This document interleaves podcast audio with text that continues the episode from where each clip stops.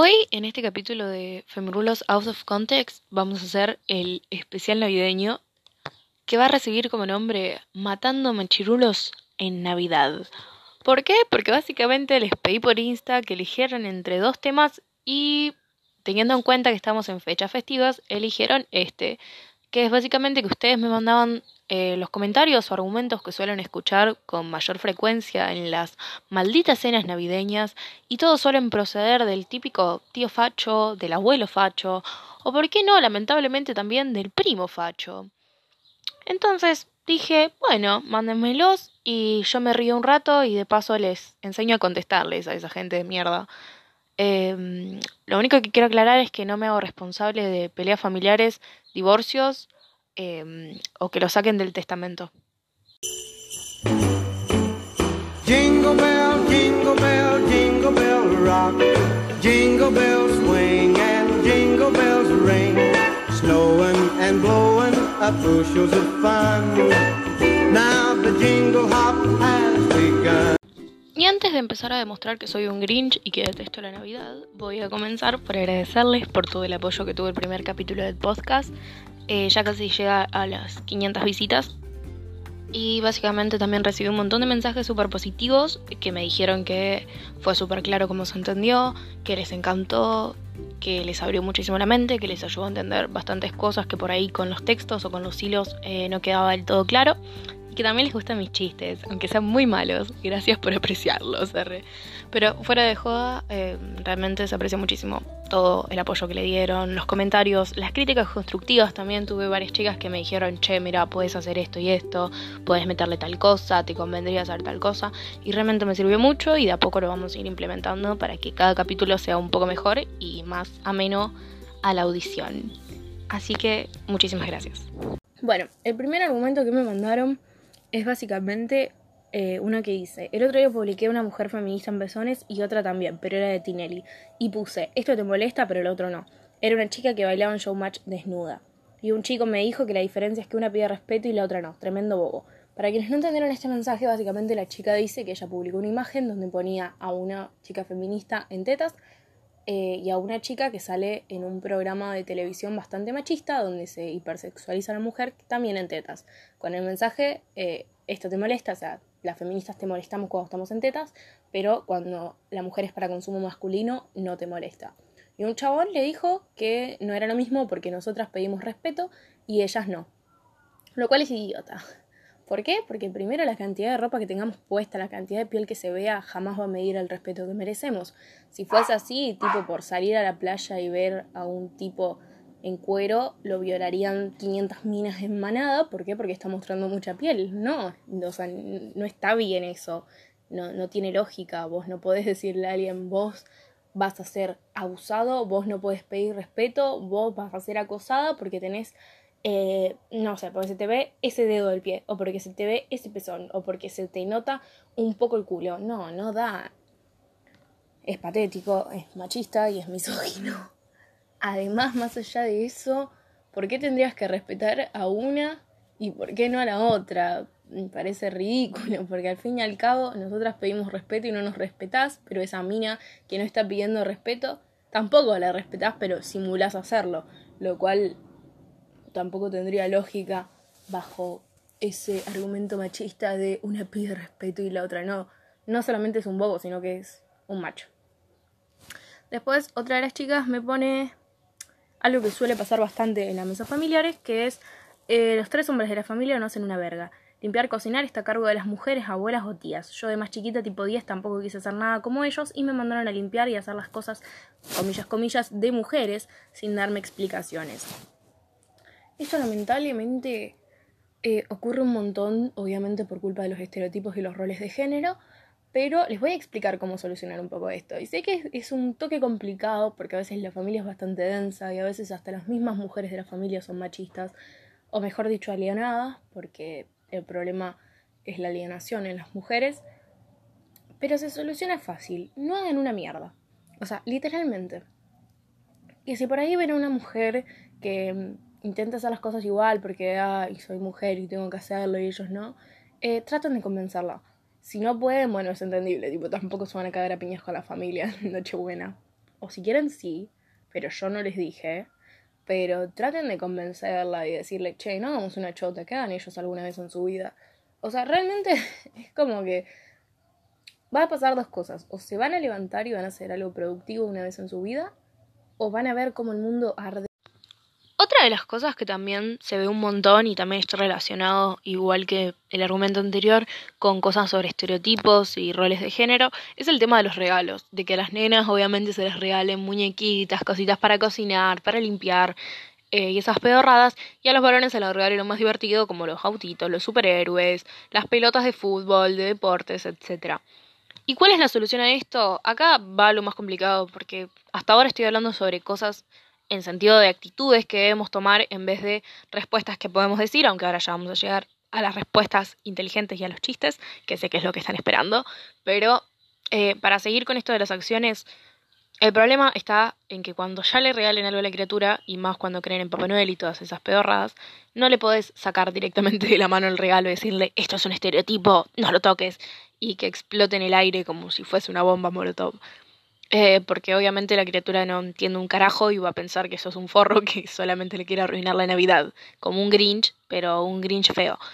Entonces, em, lo que yo diría que estaría bueno es realmente tomarte el tiempo de saber qué quiere esa criatura y regalarle algo que vos sepas que va a querer, que le va a gustar, independientemente del género que tenga, de los roles que se ve obligado o obligada a seguir. Eh, y estoy segura que ese regalo le va a gustar muchísimo más que cualquier otra pedorrada estereotipada que le puedan dar, porque básicamente ese regalo es algo que va a disfrutar porque le gusta y porque lo quiere y no porque se ve obligada o obligado a hacerlo.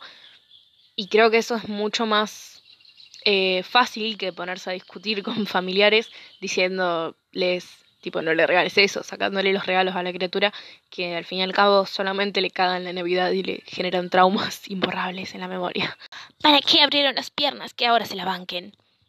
Y mi respuesta ante esto es sentarme en una silla, obviamente, abrir las piernas de par en par, cosa que todo el mundo se dé cuenta que yo abrí las piernas, empezar a mirar alrededor confundida y decir, ¡Oh, ¡sorpresa! No estoy embarazada y tengo abiertas las piernas. ¿Será que el problema es la falta de educación sexual y la falta de anticonceptivos gratuitos y totalmente seguros? Y básicamente en ese momento se les va a explotar el cerebro y no van a volver a sacar el tema. O capaz que digan alguna pedorrada más tipo para no quedar mal, pero ya fueron humillados totalmente porque el problema no es que abras o no abras las piernas. O sea, para que haya un embarazo no solamente tienen que haber piernas abiertas. Creo yo, no sé cómo funcionará la biología y em, el embarazo para esta gente, pero como mujer con útero, creo que así no funciona. Después también me mandaron esto, que realmente cuando lo leí me puse verde de la bronca, que es las mujeres solo son para la cocina. Sus esposos tendrían que controlarlas para que no salgan de sus casas a hacer esas estupideces, paréntesis marchar, salir sin permiso a sus esposos y se quejan porque las violan o las matan. Es su culpa. Eh, encuentro tantos errores en estos argumentos. Tipo, número uno, ¿por qué somos solamente para la cocina? No sabía que, tipo, eran dos géneros, hombre y cocina. es, como que, tipo, sí, el machismo sigue existiendo y lamentablemente, ¿no? Pero este tipo de machismo ya es como, che, capo, te llaman del medioevo y te están pidiendo que vuelvas. Como que, eh, medioevo, se me escapó el mogólico. Eh, Dios, aparte, ¿por qué tendremos que pedirle permiso a nuestros maridos o a nuestras parejas para ir a pelear por nuestros derechos?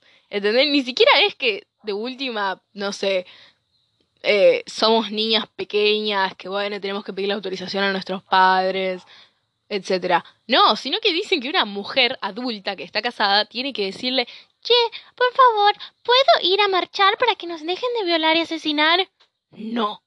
O sea, Dios, media pila. Ah, y lo peor, eh, que esto sí lamentablemente se sigue viendo y no entiendo por qué la gente no evoluciona, que es el hecho de que se culpe a la víctima en vez del abusador al femicida. Es como, vos no tenés la culpa por violar y matar, la culpa la tiene ella por salir de su casa y no estar cocinando eh, a su marido como buena mujer, ¿no? O sea, la, culpa es de ella por, por salir, por ser un ser humano libre, independiente y un sujeto de derecho. La culpa es suya.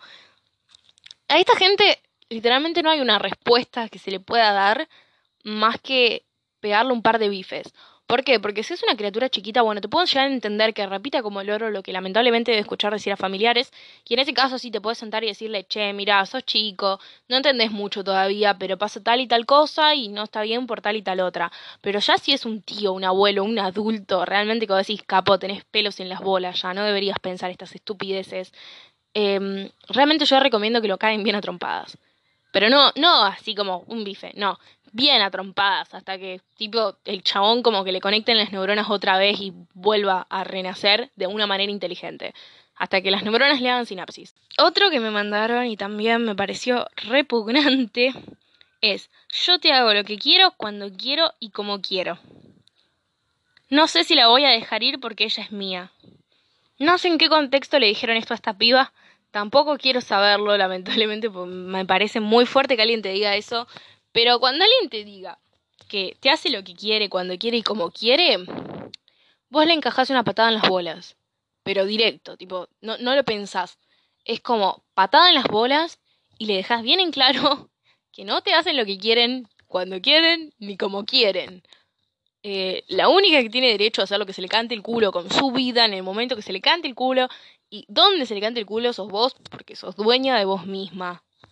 Eh, nadie puede decirte eso y si alguien te dice eso, realmente yo pensaría muy seriamente denunciarlo por acoso y ponerle una perimetral. No importa si es un familiar, un amigo, un novio, lo que sea. Perimetral, urgente. Y eso ya no lo estoy diciendo en joda, me parece una frase muy de femicida en potencia, de violador en potencia, y me preocuparía mucho si alguien me dijera eso realmente. Después también está la típica de estás en tus días y esto es tan sencillo como decirles si me viniera cada vez que vos sos un pelotudo, me hubiese desangrado por la concha. Sí, estoy en mis días. En mis días de no bancarme idiotas. También tenemos una chica que me mandó varios argumentos que lamentablemente he tenido que escuchar, que me parece uno más imbécil que el otro, y realmente tipo parecen dichos por una criatura de 5 años. Espero que no se lo haya dicho ningún adulto realmente, porque sería muy triste. Pero son, si sos hombre vas preso. Fácil. En cambio, mujer es la víctima. El patriarcado no existe. Feminismo era lo de antes, no esta mierda. Vamos a comenzar por el hecho de que si sos hombre vas preso. Quiero que cuenten la cantidad de femicidas que hay libres en este momento. Quiero que vean cuánto le dieron de condena a los femicidas de Lucía Pérez. Nada. Literalmente por lo único que los procesaron fueron por venta de drogas, no por empalarla, no por violarla, no por hacerla literalmente morir de dolor porque le desgarraron todos los órganos internos. No, solamente por vender droga. ¿Y por qué no los condenaron por violar a la mina? Porque la jueza, o el juez, no sé bien, no me acuerdo bien si era una jueza o un juez, pero consideró que no era abuso porque después de violarla fueron a comprar facturas. Entonces, ir a comprarle facturas a, la víctima de abuso básicamente te vuelve eh, una buena persona y imposible de ser un violador, ¿no? Sigamos con el hecho de que quiero que revisen cuánto tardaron en meter presa a Nair Galarza y cuánto han tardado en meter presos a otros femicidas y violadores en serie que Incluso, chicos, hace un tiempo atrás dejaron salir a un femicida y el chabón se hizo un Tinder e intentó violar y matar a otra mina, ¿entienden? Tipo, salió de la cárcel, se hizo un Tinder, intentó violar a otra mina. Dios. Eh, eh, o sea, me parece estúpido decir que por ser mujeres tenemos privilegios a la hora de ir presas cuando en realidad la justicia ha demostrado hasta el día de hoy ser totalmente patriarcal. Y ahí vamos al hecho de que digan el patriarcado no existe, el patriarcado no existe, entonces ¿por qué murieron 300 mujeres por femicidio en lo que va del año? Y eso solamente en Argentina, ni siquiera quiero hablar de los de otros países, porque muere una mujer cada seis horas en el mundo. Y no hablo de muere una mujer por accidente de trabajo o por un suicidio o porque simplemente le dio cáncer y se murió. O sea, me refiero a minas que mueren en manos de hombres, que mueren porque un chabón de mierda pensó que tenía poder sobre ella y dijo, uy, la mato.